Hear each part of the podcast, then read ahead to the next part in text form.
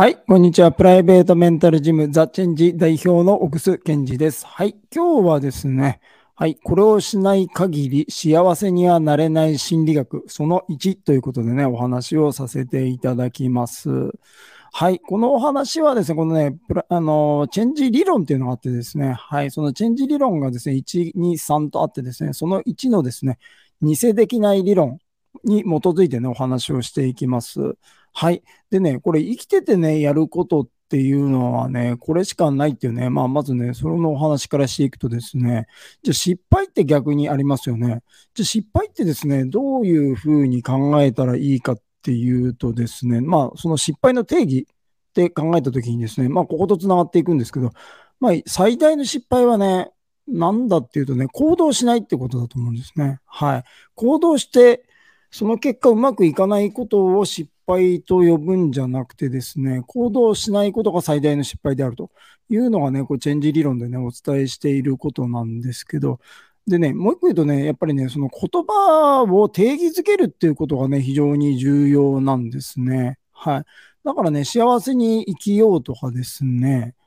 はい。で、幸せって何なんだとかね、行動しようとかですね、自分の意見を言おうとかですね、まあ、いろいろ言うんだけど、じゃあ自分の意見の定義って何だ、何なんだとかですね。はい。っていう、まあ、まずね、その言葉を定義づけるっていうことが大事なんだっていうことをね、えー、お話、まあ、まずこれが一つですね。はい。でね、あの、生きててやること、まあ、さっきの失敗っていうところでいくとですね、失敗っていうところから逆に考えるとですね、わかりやすいんですね。だから失敗の定義って最大の失敗はですね、行動しないっていうことにもなるんですね。でですね、じゃあ逆言うとね、じゃあ行動と、行動することが大事なんだと。なるほどということです。で、行動ですね。で、こっからね、あのー、次がですね、チェックなんですね。行動、ただ行動してもですね、それがですね、良かったのか悪かったのかっていうことはですね、ジャッジしないとね、チェックしないとですね、はい、わかんなくてですね、そしてチェックしてですね、あの、改善する。簡単に言っちゃうとですね、生きててやることってね、この3つしかないと思うんです。行動して、その行動をチェックして、で、改善すると。はい。逆にですね、この3つ以外のことがですね、あるんだったらですね、ちょっと教えていただきたいなっていうね、まあ僕もそれをこれからやっていくんでっていう感じなんですけどね。はい。でね、あの、まあこの3つなんですけど、まあだからね、偽できない理論でね、はい、お伝えしていてですね、今日はね、このこれをしない限り幸せになれない心理学1っていうね、こののはですね、このチェックにフォーカスしてね、お話ししたいなと思うんです。はい。でね、僕もですね、ちょっと勘違いしてたなと思ったんですけど、この行動することであったり、改善することが難しいって思ってたんですけど、考えるとですね、このチェックするっていうこともですね、これ全部同じく難しいっていうかですね、難易度っていうんですかね。この3つはね、一緒だなってね、最近気がついたんですね。はい。行動するのとチェックするのとね、同等ぐらいの難易度だということですね。はい。で、結局ね、その行動したことのジャッジですよね。どう解釈するかっていうことをしっかり見極めないとですね、当然、改善策も間違うっていうことなんですね。はい。でですね、あのー、まあ、チェックね、どれぐらいチェックしないといけないかって考えたらですね、その昔野村監督ってね、亡くなりましたけどね、はい、長嶋監督のライバルでね、三冠王にもなったことがある、はい、まあ、名選手であり、名指導者だった方が、野村克也監督ね、はい。で、野村監督はね、本当にね、ある意味ですね、そう、ネガティブな人でですね、まあ、なんでですね、その、要は不思議な、野球に不思議な勝ちあれど、不思議な負けはなしっていうね、言葉を残してるんですね。だからね、なんで負けたのかっていうことをですね、わかるまでね、ずっと考えてるわけですよ。何ヶ月もですね。もっと言うとですね、そのワンプレーのことを、なんであれあんな風になっちゃったんだってどうすればよかったんだとかですね、じゃあこれからどういう練習すればいいんだとかですね、ずっとそのことをもうぐじゅぐじゅぐじゅぐじゅって日本語だとそういう言葉になりますけどね、言い続けてたらしいんですね。まあこれがね、言ったらね、チェックだと思うんですよ。はい。だから行動する方が逆言うと簡単なのかもしれないですね。まあでも同等でしょうね。行動してチェックを、チェックっていうのはね、まあ要はね、行動していくとですね、まあみんな成功した方は言うんですけど、別にそういう風になるなんて全く思わなかったと。別にそういうことを目指したこともないし、でやってったらそうなったっていうことを言うんですね。だからですね、こう行動していって分かったっていうことがほとんどだと思うんですよ。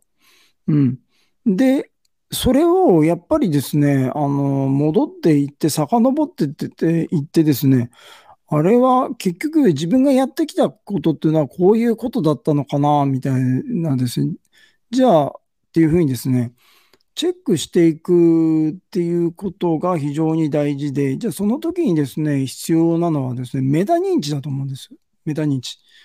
これはね、要は、こう抽象度を上げていってですね、こう上から俯瞰してみるっていうね、未来から見るっていう言い方もできますよね。っていう視点が必要だと思うんです。うん。で、これはね、やっぱり自分のメタ認知、自分の抽象度を上げてね、自分がメタ認知するってことも必要かもしれないけど、やっぱり他者、会社で言うと監査じゃないですけどね、はい、外部取締役じゃないですけどね、やっぱりそのメタ認知とか抽象度が高い人の他人の目が必要なんじゃないかなと思うんですね。で、そうしていくと、結局今自分がやっていることっていうのはこういうことなんだっていうですね、まあ通訳をね、してくれるんじゃないかなと思うんですね。はい。で、それによって初めてね、あの、いい改善策が生まれる。だからね、結局行動して、チェックしてね、改善するって生きててこれしかですね、やることないんですね。で、これをやらない限りですね、人間ってハッピーになれないわけですよ。だから釈迦がね、2500年前にね、あのー、人間だけはね、改善しないと幸せになれないっていう言い方してるんですね。でも、それその通りだと思いますよ。はい。だから本当に地べたに這いつくばってね、あの、尊厳も何もなくですね、生きてそれでいいって思えないっていうことですよ。簡単に言うとね。はい。で、そう、だからね、だからこの行動してチェックして改善するって、この3つしかや生きててやることないんだけど、結局、行動しない限りチェックできないわけですよ。で、チェックの時に、やっぱり素晴らしいチェックをしない限り、素晴らしいその改善策っていうのがね、見つからないからですね、当然改善という行動も取れないっていうね、こういう立て付けになっていってると思うんですね。はい。だからですね、やっぱりこのメタ認知、抽象度を上げるということと、やっぱり、まあ、このまず3つをするっていう意識することですね。は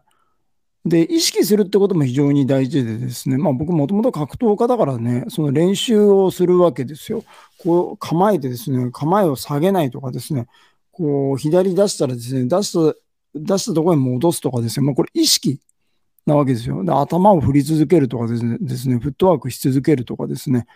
はい、それを止めないとかっていうのはですね、無意識ではできないんですね。だから意識して、無意識でできるまで持っていくっていうことをするのが武道なんですけどね。というか、まあ武道に限らないでしょうね。はい。だから意識で意識できてないけどできるっていう、最初からできるっていう人はね、なかなかいないと思うんですね。はい。ということでですね、そう、今の3つを意識して、それで、それをね、やっぱり一個一個やっぱ精度を上げていくと。はい。ということでですね、このチェックっていうことの重要性、そして、えー、抽象度を上げるのとメタ認知。そして、その他者からの目ですね。で、他者も結局やっぱメタ認知ができる人、抽象度が高い人にやっぱりチェックしてもらわないとですね、チェックにならない。で、チェックにならないと結局改善もできない。そして釈迦が言ったように改善、人間だけは改善しないとハッピーになれないからね。結局、ハッピーになれないと。いうとこに入っていっちゃうんで、まあ、この立て付けと構造と、まあ、メカニズムっていうのをね、理解するだけでもですね、非常にハッピーに生きられるんじゃないかなと思ってですね、今日はですね、はい、えー、偽できない理論のこの3つの行動、失敗ですね。はい。だからね、そのちょっと失敗にもね、言及するとですね、逆言うと、失敗っていうのはね、今の逆が全部失敗なわけです。まず行動しない。はい。これが最大の失敗。そして次は行動してもチェックしない。これが第2の失敗。第3もね、改善しない。これが第3の失敗。ということなんですね。だから失敗はこの3つに定義づけられるっていうのがですね、メンタルジム、ザ・チェンジのチェンジ理論ということになります。はい。というでね、今もですね、まあいろいろ喋ったんですけど、あの、チェンジ理論にね、基づいてね、お話の方をさせていただいてるんですね。で、このチェンジのですね、すべての情報ね、があるね、ホームページがありますので、下の方にね、リンク欄、リンクが貼ってありますんで、説明欄にですね、ぜひそちらの方からね、行ってですね、ホームページの方をね、見ていただけるとですね、はい。まあ、あの、ビデオ講座ですね。はい。チェンジ理論のすべてがわかるビデオ講座とかね、ユーデミーでお伝えしているね、はい。あのー、これもビデオ講座ですね。これは1200円からですね、受講できますんでね。ぜひね、あの、その1200円とか1220円の時にですね、購入していただければいいかなと思います。あとはですね、このウェブ動画教材完全版っていうのがあってですね、これが一番のおすすめですね。でですね、あの、まあ、多分10時間超のね、講座になるんですけど、ここで全てね、チェンジ理論をお伝えしているんでね、はい。これを見ていただくと全てがわかると。まあ、あとは書籍ですね。はい。チェンジ、チェンジもですね、書籍をですね、6冊出させてもらっていてですね、まあ、ここでもね、偽できない理論、フリーライダー理論、マーキング理論とありますんでね、ぜひ、まあ、あと、はい。まあ、こういうとこもね、書籍、本が好きな方は本読んでいただいてもいいし、あの、アマゾンですね。アマゾンのプライム、アマゾンプライムビデオの方でですね、チェンジ理論のですね、えー、動画がいっぱい上がっていてですね、アマゾンプライム会員の方はね、なんと無料で見れるというのが Amazon にありますのでね、ぜひメンタルジムザ・チェンジで Amazon でね、検索していただいてもいいですし、あとはカウンセリングですね。はい。カウンセリングも受け付けてますし、カウンセラー養成講座なんかもやってますんでね、はい。ぜひカウンセリングね、まあ僕とかですね、片田さんとか西村さんとかね、チェンジカウンセラーの方とですね、お話ししたい、カウンセリング受けたいという方はですね、ぜひそちらもね、覗いて、えー、はい。覗いていただけたら良いかなと思います。ということでですね、今日もね、はい、長時間ね、お話聞いていただきありがとうございました。それではまたね、次回お会いしましょう。さよなら。